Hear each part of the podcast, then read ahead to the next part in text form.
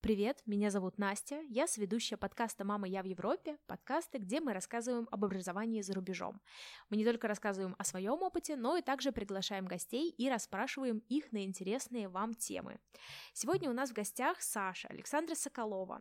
Она является с сентября представителем Erasmus Mundus Association в России. Также она сама только что выпустилась по программе Sport Ethics and Integrity э, на Erasmus Mundus. А еще Саша училась по спортивной стипендии в США, то есть она закончила там бакалавриат. Теперь она работает в ООН в отделе экономических преступлений. За плечами у нее 7 разных стран проживания и бесплатное образование в Европе и США. Мы записали с Сашей целый огромный выпуск соответственно, по двум главным темам. Первая тема — это бесплатное образование в США по спортивной стипендии и учеба в США на бакалавриате. И вторая тема — это, конечно же, про Erasmus Mundus. Мы расспросили ее опыт как студента, а также задали интересные вам вопросы по самой Erasmus Mundus и по поступлению на нее. Соответственно, первый выпуск вы слушаете сейчас, а второй выпуск выйдет уже через неделю. Ну что, давайте начнем?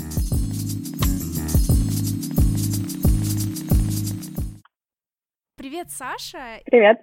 И расскажи нам немного о себе. А, какое у тебя было изначально образование до того, как ты решила поехать учиться за рубеж? Да, эм, я уехала учиться в Америку, когда мне было 18-19 лет, то есть до этого я училась в школе, и один курс я отучилась э, в университете в Москве. То есть я училась в школе с углубленным изучением английского языка, вот, и как-то а, английский язык, он играл очень большую роль в моей, в моей жизни. А, и я всегда считала то, что это такой эм, очень важный момент в целом, то, что если я знаю английский язык, я смогу очень многого добиться, я смогу куда-то уехать, э, вот. И вообще идея уехать за рубеж, за рубеж учиться у меня, она была очень-очень-очень давно, но сразу после школы я уезжать не хотела, поэтому я поступила на первый курс МГЛУ, э, Московского государственного лингвистического университета по психологии, и отучилась там один год. Потом я уехала в Америку. Вот. Поэтому такой у меня был немножко лингвистический уклон э, до этого, и я на самом деле не знала, чем конкретно я хочу заниматься. А как происходил процесс подготовки э, к переезду? Потому что, как я понимаю, образование в Америке было бакалавриатом. Да, то есть э, я на самом деле очень э, долгое время занималась спортом. Когда мне было 12 лет, я начала заниматься конькобежным спортом. Э, и когда мне было около 16 лет, я понимала то, что, возможно, спорт может мне как-то помочь уехать за рубеж. Вот, но я стала искать различные варианты, как уехать, э, используя спорт, и нашла такую программу в, в Америке, что можно уехать по спортивной стипендии. То есть университет платит за твое обучение, дает тебе стипендию, полностью тебя обеспечивает, а ты выступаешь на соревнованиях за университет. Конькобежный спорт – это, конечно, не очень популярный спорт, не только в России, но вообще в целом и стипендий, поэтому спорта нету. Поэтому я быстренько, когда мне было 16 лет, решила то, что мне нужно переквалифицироваться в какой-нибудь другой спорт, который, который можно будет себя потом, можно так сказать, продать. И в 16 лет я решила перейти в легкую атлетику. И это было таким, конечно, меркантильным решением, потому что я туда уходила с четкой целью, то, что мне нужно через несколько лет очень хорошо выступать, чтобы потом я смогла уехать и этим самым платить свое образование, потому что образование в Америке, как вы знаете, оно очень дорогое, то есть найти какую-то э, стипендию, которая будет покрывать 30-40 тысяч долларов минимум в год, или находить какое-то финансирование от родителей, да, как бы это практически нереально. Вот поэтому у меня, наверное, 16 лет началась такая лихорадка по что я очень хочу, хочу уехать, хочу учиться за рубежом. Uh, и я в 16 лет перешла в легкую атлетику, через несколько лет у меня пошли какие-то результаты. Um, и на тот момент uh, в Москве было несколько агентств, которые как раз-таки занимались подбором стипендий подбором университетов для спортсменов. Вот. А, я тогда не знала, что на самом деле этим всем можно заниматься самим, то есть без оплаты какого-то а, очень высокого, а, а, по-моему, платили две тысячи с половиной долларов за услуги этого, этого агентства, то есть можно этим заниматься самим, мы тогда не знали, и тоже мои родители были не в курсе, и я была тоже маленькая, то есть мне было только 18 лет, конечно же, хотелось, чтобы Uh, родители, конечно, хотелось, чтобы это все было сделано через агентства, через людей, которые знают, как этим заниматься.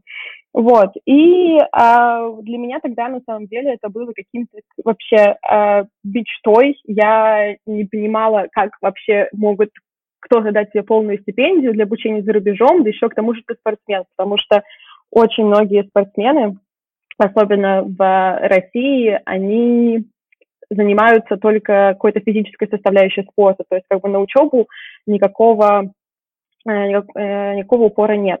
Да, мы заключили контракт с этим, а, с этим агентством, и как бы в их услуги входило просто составление всех документов, а, перевод, а, нахождение подходящих программ, нахождение подходящего университета по спортивному уровню, потому что они все делятся на различные дивизионы, в зависимости от того, какого уровня спортсмены там выступают, и также по академическому уровню. А, то есть э, это, это вот вся эпопея с поступлением, она на самом деле у меня растянулась больше, чем на год, потому что я выпустилась в 2013 году после школы, и сразу уезжать мне не хотелось. А, и тоже у родителей было, конечно, им было страшно меня отпускать сразу после школы, потому что если что-то пойдет не так, я вернусь обратно в Россию, я здесь не учусь ни в университете, ничем не занимаюсь, поэтому было немножко страшно, а, и мы решили поступить на один год в университет, и как раз-таки, чтобы английский не забывался, и чтобы дополнительно не платить ни за какие курсы, я поступила в лингвистический. Там была как раз-таки психология, чем я хотела как бы заниматься, вот, на самом деле, у меня не было вообще а, никак... Я не знала, чем я хочу заниматься в будущем. А, поступила на психологию, там как раз-таки был английский и французский, поэтому для меня это очень э, в целом подошло. Вот это как раз-таки мой gap, gap year, который очень многие европейцы делают, он был у меня в Москве в университете. Вот. И я там отучилась год, и после этого года я уже поступала в университет в Америку как э, трансфер, то есть можно перевестись в университет, и это на самом деле много проще сделать, чем поступать сразу после школы, потому что сразу после школы вам нужно э, сдавать не только английский язык, но нужно сдавать еще такой экзамен, как SAT, то есть это такой аналог ЕГЭ только в Америке, и он очень специфичный, и там очень быстрый темп, нужно все очень быстро решать, там есть часть по математике, которую нужно учить вокабуляр именно для математики тогда, вот. Это было на самом деле очень сложно, я его пробовала сдавать, но не очень, не очень успешно, потому что это занимает очень много времени подготовки, поэтому я закончила один курс а, в МГЛУ и потом перевелась. Мне нужно было сдавать только английский язык, я сдавала IELTS, по-моему, тогда можно было его сдавать еще на бумаге, то есть был paper-based, потому что TOEFL, да, то, что TOEFL на экране компьютера, мне было очень тяжело сориентироваться в тексте, и когда все говорят одновременно с наушниками в одной комнате, это, это было ужасно, поэтому я сразу сдавала IELTS, все прошло хорошо, и мне даже не нужно было писать мотивационного письма. Вот, потому что я переводилась в университет, то есть у меня вообще поступление все было по лайту. Мы, по-моему, переводили а, мой школьный диплом, переводили мои оценки с первого курса, нужно было также прикрепить транскрипт. Этот транскрипт потом отсылался в специальное агентство, которое переводит твой GPA в России в GPA американский, чтобы потом можно было какие-то кредиты засчитать. Вот. Но в целом а, поступление было достаточно простое. Я очень легко и быстро выбрала, а, выбрала университет. Я училась в Ламар University от а, юга, юго-восток Техаса. То есть все предложения, которые у меня были по полной стипендии и с покрытием страховки, они все были из более северных штатов, куда мне вообще не хотелось, потому что, например, если ты уезжаешь в Мичиган, а, ты будешь а, зимой бегать, а, бегать кроссы по сугробам. У меня были такие ассоциации, я говорю, с Москвой, с Россией, мне хотелось ехать куда-то, где было очень, очень тепло, и я на самом деле об этом очень пожалела в мои первые, первые несколько недель, когда я сюда приехала, где 40 градусов и очень высокая влажность, то есть под 90, и ты выходишь утром в 6 утра, и у тебя просто такое ощущение, что ты побывал в сауне. Вот. А, также, в принципе, по, по для поступления было, было достаточно простое, и вся, вся движуха началась только, когда я уже туда приехала. А вот еще такой вопрос по поступлению. А как выглядела подача документов именно на спортивную стипендию? Каким образом вы подтверждали спортивные заслуги и нужны ли какие-то особенные соревнования какого-то особенного уровня для того, чтобы получить mm-hmm. эту стипендию? На самом деле это э, какой-то это, мир спортивных стипендий в Америке это свой свой определенный э, какой-то свой определенный такт и свои определенные правила. То есть э, некоторые э, э, некоторые спортсмены ищут, как я, эти стипендии через агентство. Некоторые тренера сами пишут э, атлетам, спортсменам на Фейсбуке, например. То есть я может прийти очень спокойное сообщение на Фейсбуке от какого-то тренера, привет, а я видел как, э, тебя на соревнованиях, или я видел твои результаты, приезжай в Америку, мы оплатим тебе обучение. То есть как бы это все происходит вот так. И очень многие у меня знакомые, которые э, учились там со мной, они как раз-таки переезжали именно таким способом. То есть э, очень многие тренера из Америки, они приезжают на соревнования в Европу, они там смотрят, как вы выступаете, и очень часто они, конечно же, ездят в Англию, в Великобританию, где, очень, где они все уже говорят на английском языке, но некоторые просто пишут э, европейцам в Фейсбуке, как говорится, slide into DM, да, и предлагают полную стипендию. То есть какой-то определенный а стратегии нет. А очень многие, э, очень многие абитуриенты делают так, что они просто пишут на, э, тренеру программы, которая им интересна, которая подходит им по уровню, и просто предлагают, я выступал на таких соревнованиях, у меня вот такой-то уровень, я думаю, что я бы подошел, вам, вам бы подошел, я хочу изучать то-то, и вот так вот это все происходит, потому что на спортивных, э, бюджет на спортивные стипендии очень большой, особенно для девушек, потому что э, на мужские и женские виды спорта выделяется одинаковый бюджет. И большая часть денег э, для мужских видов спорта, она, конечно же, уходит в футбол. То есть полных стипендий для, для мальчиков на самом деле практически нет. У нас, например, все европейцы, которые были в команде, их было большинство, у нас было всего несколько американцев, они все были на полной стипендии. А полная стипендия, это то есть оплата твоего обучения, оплата твоего проживания. В первый год я жила на кампусе, это было обязательно для фрешменов, то есть это для первокурсников. Также оплачивался тебе dining hall, это то есть столовая, куда ты можешь ходить неограниченное количество раз. Также э, оплачивали твои все э, учебники, что в Америке очень дорого. У меня был шок в первый год, когда а я прихожу в книжный магазин, там нету, а, там есть, конечно, библиотеки, но а, учебники, которые тебе нужны для обучения, именно для твоих предметов, там их нет. И все нужно покупать либо брать в аренду. И у меня был в первом семестре учебник по химии, очень массивный, он стоил больше 500 долларов. это, это, это, это нереально. То есть тот факт, что все те, кто занимаются спортом, даже если ты, например, не в команде, но ты они называются uh, walk-in, то есть ребята, которые хотят тренироваться, но они не подходят по уровню для, для выступления соревнований. Им тоже оплачивают uh, все учебники. То есть в Америке очень ценятся твои какие-то extracurricular activities, да, то есть как бы когда я училась на первом курсе в, в России, мне звонили из деканата, когда я пропускала лекции, да, то есть говорю, я на соревнованиях или я на тренировке, и мне злобно говорили то, что вам нужно вернуться обязательно в университет, да, и как бы когда я приехала в Америку, у меня был такой шок, когда а, то, чем я занималась помимо учебы, это очень сильно ценилось, и как бы все говорили, как ты можешь и тренироваться, и при, и при этом учиться, да, как бы в России, ну, тебе наоборот, ты должен только учиться, почему ты не занимаешься своим интеллектуальным развитием, да, а там все очень хорошо так соединено, и вот это получение стипендии, это, в принципе, только на тренере, если тренер в тебе заинтересован, а он тебя э, поможет тебе с поступлением в университет, даже если твой английский язык, он не на очень высоком уровне, да, то есть как бы нужно понимать то, что для того, чтобы уехать в университет, учиться там по спортивной стипендии в Америке, тебе не нужно быть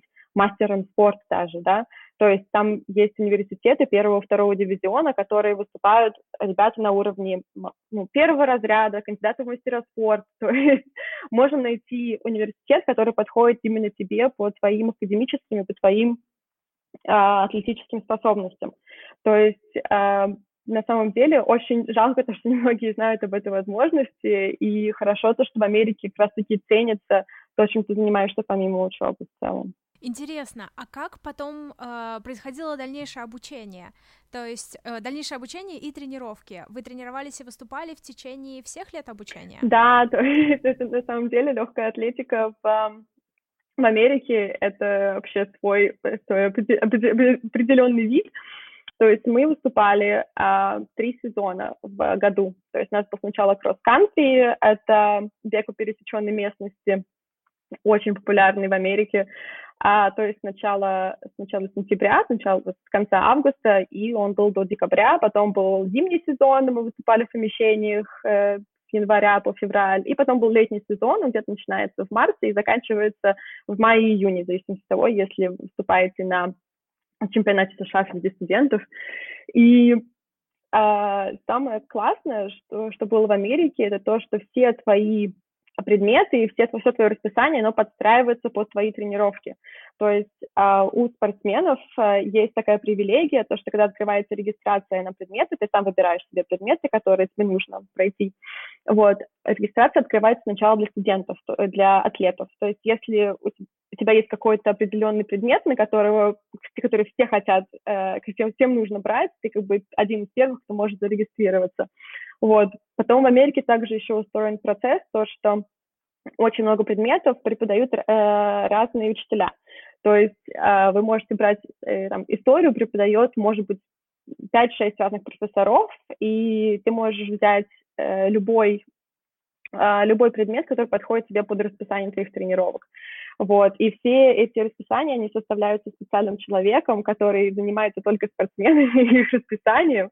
То есть это такой просто full package, просто VIP, VIP сервис, когда ты точно знаешь, что ты можешь эм, попасть на этот предмет, даже если там, например, максимум там 30 человек, а ты там будешь там 31, то есть как для тебя делается все возможное, чтобы ты мог тренироваться и учиться. И на самом деле первый, наверное, первый семестр был один из самых сложных, потому что в Техасе, так как там было очень жарко, мы тренировались утром в 5-6 часов утра, вот, то есть эта тренировка шла, наверное, до там, 8 утра, потом у тебя какие-то там а, занятия начинаются в 9, ты там цел, целый день не спавший, скитаешься по этому кампусу, вот потом у тебя может быть вторая тренировка.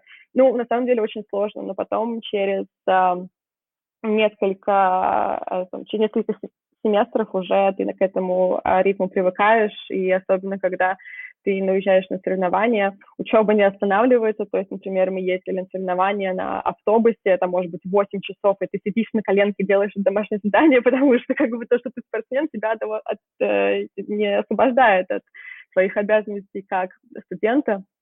Вот, поэтому если у тебя твой GPA, твой средний балл э, падает ниже, по-моему, а, трех, ты, тебя не допускают до соревнований. Вот, то есть обязательно нужно было и хорошо учиться, и хорошо выступать. Вот, это правило uh, NCAA, это национальная um, National Collegiate Athletic Association, то есть такая национальная ассоциация атлетическая, она устанавливает эти правила, потому что если ты плохо учишься, тогда ты не выступаешь. Если ты не выступаешь, то ты не получаешь свою стипендию, да, то есть все взаимосвязано, и как бы вот эта вот программа, вот эта возможность дает тебе право э, вообще как человек развиваться и в плане атлетических, да, то есть как бы ты можешь потом перейти в профессиональный спорт, что очень многие люди делают, и как бы у тебя будет уже э, бакалавр, да, то есть или многие заканчивают тоже магистратуру, вот. То есть ты можешь заниматься, в принципе, всем чем угодно, и при этом у меня в России, когда я была, у меня всегда стоял вопрос, должна ли я заканчивать спортом, потому что совмещать на таком уровне это очень, очень сложно, и как бы со спортом заканчивать мне в 19 лет не очень хотелось, потому что у легкой атлетики как бы продолжительность выступлений может быть долгой, и для меня это было таким спасением, то, что я могла заниматься и спортом, я могла и профессионально развиваться, я могла и получать э, образование. Очень здорово. А расскажите, пожалуйста, как происходит именно процесс обучения? То есть, насколько я помню, получается, когда вы поступаете, вы не поступаете на какую-то специальность, вы поступаете все вместе, а потом выбираете major, или вот как там это происходит? И в итоге какой major был у вас? Да, это, это очень интересная система, потому что когда я переводилась, у меня были сложности с этим. Я переводилась в психологии, я хотела также учиться на психологии, но когда мне пришел офер уже от университета, когда меня зачислили, там стояли general studies. General Studies — это такое обо всем и ни о чем. Ты можешь брать любые предметы из любых а вообще э, можешь астрологию брать, можешь брать бизнес, можешь изучать какую-то математику, то есть как бы ты потом выпускаешься с, э, со степенью Bachelor of Arts in General Studies. То есть я там что-то изучал, я ходила в университет, но я ни на чем не специализируюсь. Вот, и так как с переводом было вообще очень сложно, немногие, э, мои предметы не зачислили, они все ушли просто в electives, то есть как бы у меня было, по-моему, не помню сколько, наверное, 30 или 40 кредитов просто electives, но каких-то определенных предметов меня не зачислили вообще. Вот, и эм, вообще такая фишка всего обучения в Америке э, для спортсменов, то, что у тебя есть 4 года eligibility, то есть 4 года ты можешь выступать за университет. То есть, по идее, тебе нужно закончить твой бакалавр за 4 года. И как бы таких рамок, как в России, например, мы знаем то, что мы закончим бакалавр ровно через 4 года, но там есть какие-то 8 семестров, да. В Америке очень многие учатся по 8 лет, там по 6, можно закончить раньше, можно закончить через 3 года, то есть как бы там достаточно так э, все очень flexible. Вот, и я сначала приехала в General Studies, потом я попыталась поменять на Psychology, а не, не вышло, потому что я не приходила по GPA и по, а, не приходила по количеству кредитов, то есть чтобы тебе еще выступать за университет и быть eligible, тебе нужно набирать определенное количество кредитов в семестр. Вот, у меня это не получалось, потом я поменяла себе uh, major на um, engineering, потому что, мне кажется, на тот момент у меня был такой...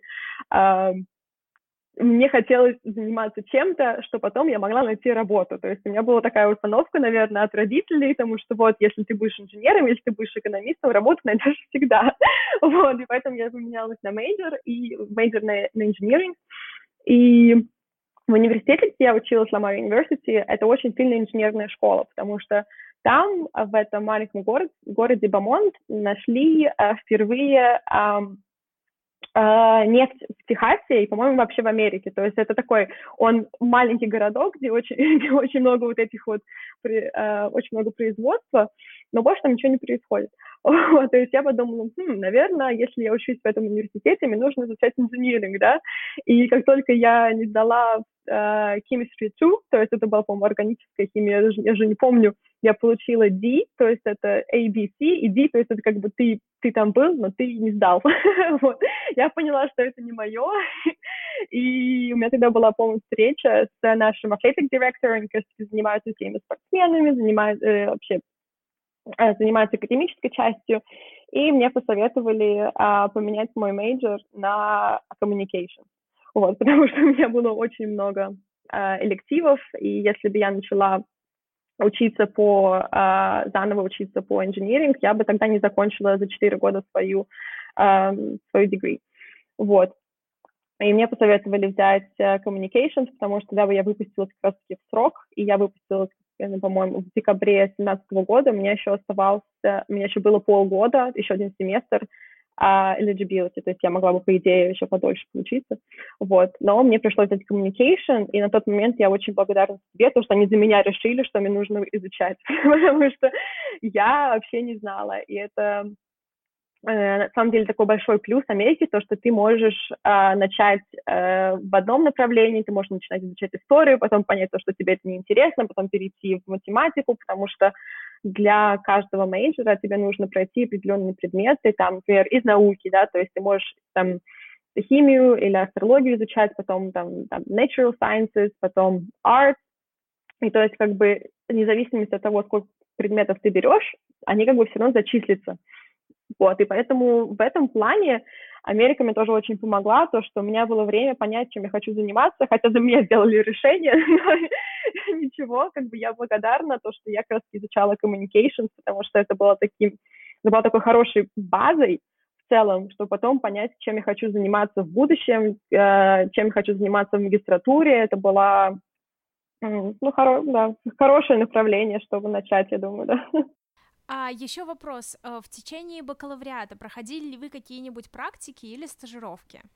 Нет, на самом деле, вот для очень многие проходят стажировки. Эм, но для спортсменов это было очень сложно, потому что у нас был такой насыщенный сезон в течение года, и после окончания учебного года я всегда уезжала обратно в Москву на лето, то есть, э, в принципе, тренировки можно проходить, вот, и те, кто, наверное, занимается какой-то академической составляющей, больше ориентируются на карьеру, мне кажется, тогда у меня был больше упор на спорт, а, очень легко находят стажировки в целом в в университетах. Но я скажу так, то, что вообще не, прохождение стажировок не очень популярно, я бы сказала, по крайней мере, там, где я училась, очень многие занимались только, эм, только обучением, и, может быть, конечно, была в таком регионе, где экономически и финансово не очень обеспеченные люди, то есть э, многие ребята, они учились и одновременно работали, то есть э, это уже немножко, немножко другая динамика, то есть у нас, например, очень много было эм, ребят, особенно вечерние классы, там после шести. У нас была, э, были классы по статистике, и там была девочка с грудным ребенком, которого наш преподаватель носил, носил на руках, пока она писала тест. Да, то есть совмещать на самом деле очень легко, потому что в Америке ты составляешь себе расписание сам, ты знаешь, сколько ты можешь брать предметов в семестр, ты можешь растянуть свое обучение на несколько лет, на Эм, получиться бакалавр там через пять лет, то есть это достаточно хорошая система, чтобы совмещать и учебу, и стажировку. А вот сам процесс обучения, так как у вас был опыт и одного курса в России, и, получается, бакалавриата в Америке, в чем разница, допустим, лекций или занятий, в принципе? Это совершенно другая система. То есть я помню, а, когда я училась в МГЛУ на первом, на первом семестре, вот а самая первая сессия, которую ты даешь, это, наверное, самый просто драматичный, самый стрессовый опыт в моей жизни.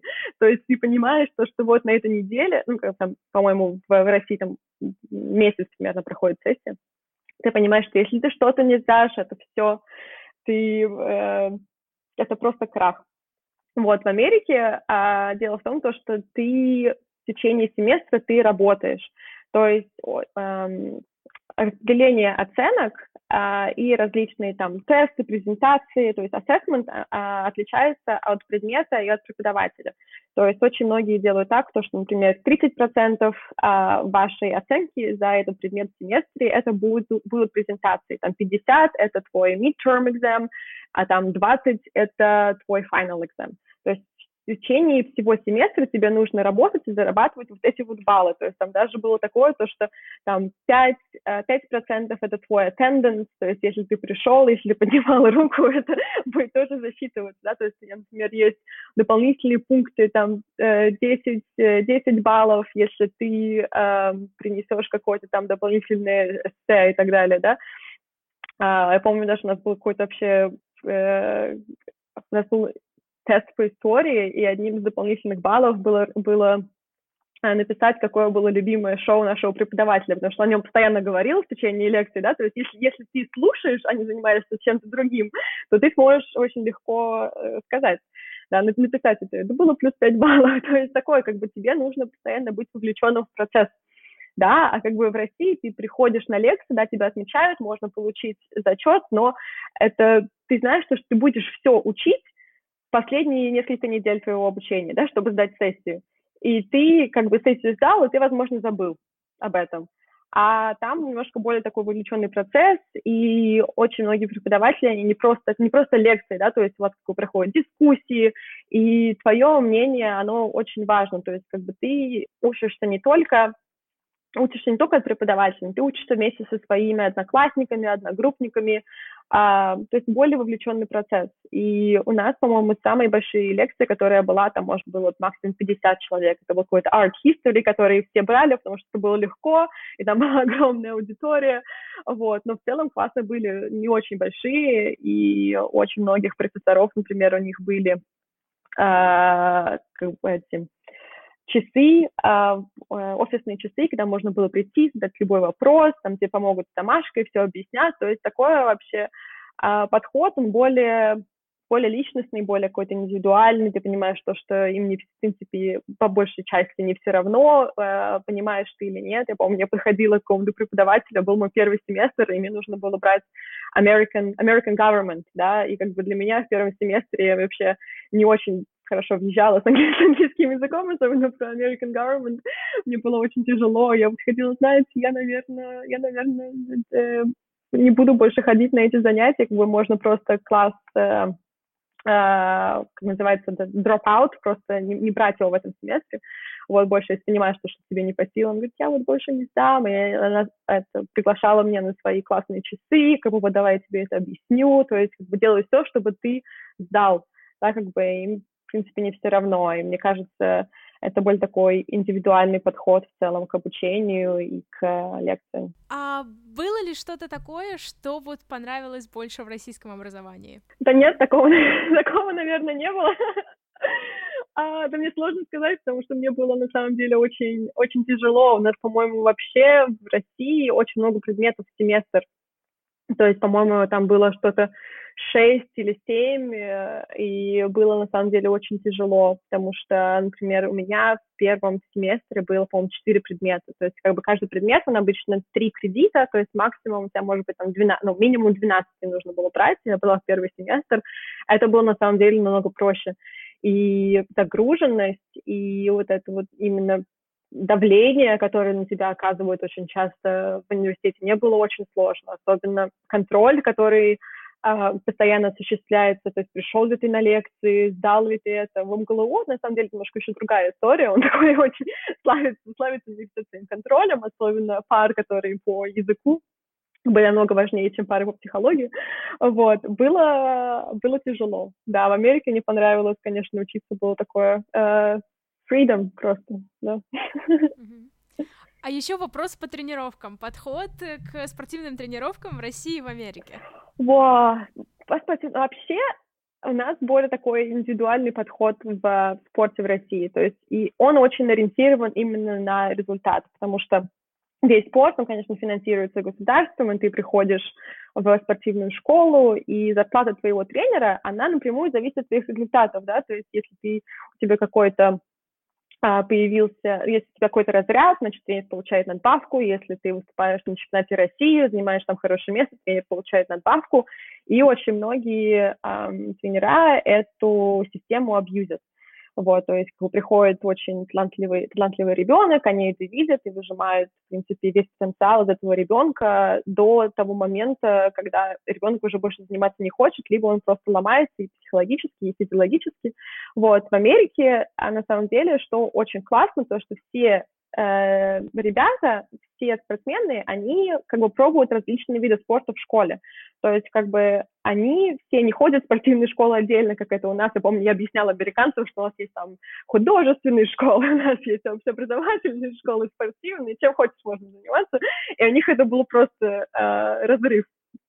Вот. А в Америке они все занимаются этим после школы вместе с своими учителями. То есть как бы учителя они, они преподают биологию, и также тренируют э, баскетбольную команду, да, или либо там учитель-историк, и также тренируют команду по кросс-кантри.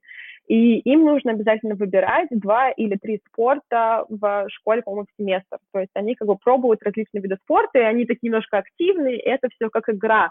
То есть это не спорт высших достижений, как в России, да, то есть обязательно нужно выполнить разряд. То есть ты переходишь от третьего юношескому к, там, к третьему взрослому, да, вот. И это очень классно, потому что когда они приходят в, в университет, когда они учатся в колледже, они это не воспринимают так серьезно, как это воспринимаем мы. То есть как бы для них это игра, и если они достаточно хороши, они могут получить за это также стипендию, да, то есть как бы у них нет таких меркантильных мыслей, да, то, что я буду заниматься спортом, чтобы получить стипендию, как это было у меня. Вот, они это как бы органично развиваются, и даже очень многих стоит вопрос, хочу ли я выступать в университете за футбольную команду, или я буду выступать в легкой атлетике, да, потому что они как бы занимаются этими видами спорта. И вообще вот эта система очень-очень классная, и в России ее осуществить очень тяжело.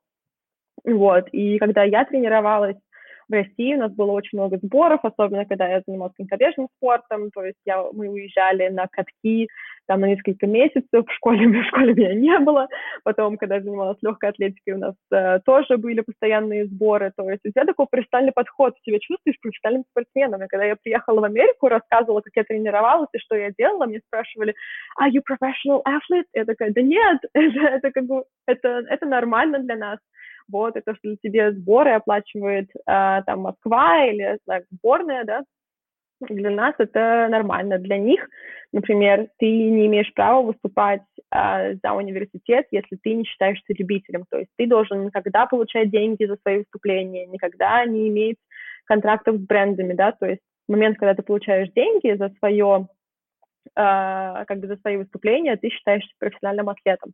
Поэтому для, для меня, на самом деле, это было спасение. Я осталась в спорте намного дольше, чем я бы, наверное, осталась бы в России. Как бы даже сейчас, у меня 25 лет, я до сих пор занимаюсь спортом, да, как бы, это, как бы это не звучало, потому что у меня был такой момент, когда я могла заниматься не только спортом, то есть я не была зациклена на каком-то на какой-то одной цели. Я могла развиваться в очень многих направлениях, и вообще очень благодарна своему опыту, то, что я решилась уехать в целом. Здорово, на самом деле звучит как, как действительно хороший опыт. А встречали ли людей с какими-нибудь другими стипендиями, не со спорта, а с чего-нибудь другого?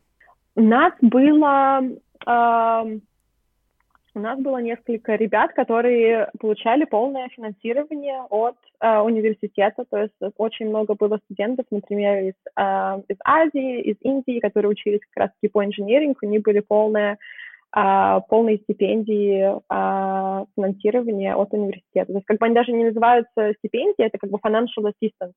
То есть когда ты подаешь а, заявку в университет, ты как бы пишешь, вот столько-то я могу оплатить, столько мои родители зарабатывают, да, бы если тебя а, принимать в университет, ты автоматически рассматриваешься на как раз этот financial assistance, и очень многие получают его просто от университета, то есть как бы нет таких каких-то именных стипендий, да, то есть там стипендия такого-то инженера, который когда-то у нас учился, да, то есть как бы, очень многие университеты, не только где я училась, они как раз-таки так и делают, то есть, например, если ты поступаешь в Ivy League, а также если ты им подходишь академически, да, как бы, но у тебя нет возможности оплатить, у тебя будет full financial assistance, да, и как бы моя стипендия, она складывалась не только из этих вот спортивных денег, то есть у меня была какая-то стипендия из моего communications department, где-то там нашли 2000 долларов за что-то оплатить. То есть, как бы, э, у них есть какой-то пул кандидатов, они смотрят на твой GPA, на твои успехи, и как бы вот, ты, ты подходишь, да, как бы э, ты можешь претендовать на эту стипендию. Потом у нас были стипендии, которые а, просто от доноров, да, то есть как бы какой-то алумнай, который выпускник этого университета, он учился, он там учился, и как этот университет поддерживает, и есть какой-то фонд определенный, да, и из этого фонда выделяются деньги э, студентам, например, там African American, или там Minority и так далее. Вот. Э, тоже у меня была какая-то одна стипендия, на которую я даже, мне не нужно было подавать никакую заявку, то есть я, мне пришло письмо от э, этого, э, от э, какой-то financial team, просто у вас э, на такой-то день назначена, назначена встреча, официальный прием с донором для вашей стипендии. Я такая, какой, какой донор? Я не подавала ни на какую стипендию. то, есть, то есть мне потом пришлось писать ему там письмо, спасибо большое, что вложили деньги в мое образование. Это было, я, я вот, это то, чем я занималась до этого, и сейчас мне эта стипендия поможет там взять еще несколько кредитов и так далее, вот, и, и внутри университета очень много на самом деле а, возможностей, когда вы уже там. Для а, студентов магистратуры очень много а, assistantship, то есть когда ты там преподаешь там 30, 30 процентов, и тебе оплачивают твое полностью образование. У нас было очень много athletic trainers, это как физиотерапевты, были наши команды, которые с нами постоянно везде ездили, как спортивные доктора, они учатся тоже в магистратуре, но при этом, потому что они с нами волонтерят, им оплачивают обучение. Вот, то есть как бы внутри университетов, когда вы уже там, очень много на самом деле а, вариантов, как оплатить свое образование в целом. Очень здорово. И еще, наверное, последний вопрос по образованию в Америке, до того, как мы перейдем на Erasmus. А, как происходил последний год? Был, был ли какой-то классический диплом, или просто вы сдавали все экзамены и получали диплом?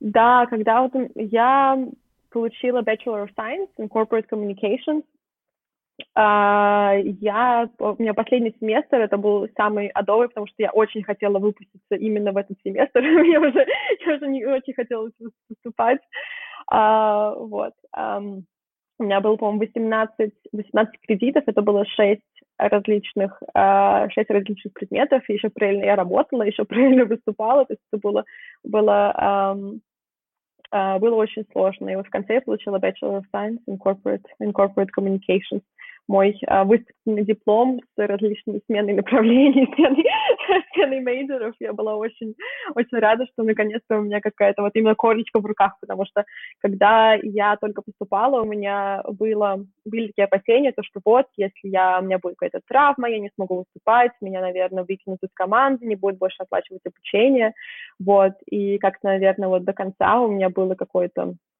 э, был какой-то такой внутренний страх, то, что я не смогу не смогу выпуститься вовремя, и я не смогу оплачивать свое образование. Вот, но хорошо, что это все хорошо закончилось. И это был конец нашего первого выпуска, нашей первой части беседы с Сашей про образование в США по спортивной стипендии на бакалавриате. Следующая часть про ее учебу в Erasmus Mundus и ее позицию Erasmus Mundus Association Representative в России мы поговорим в следующем выпуске, так же, как и про ее работу в ООН. Поэтому увидимся уже через неделю. Пока-пока!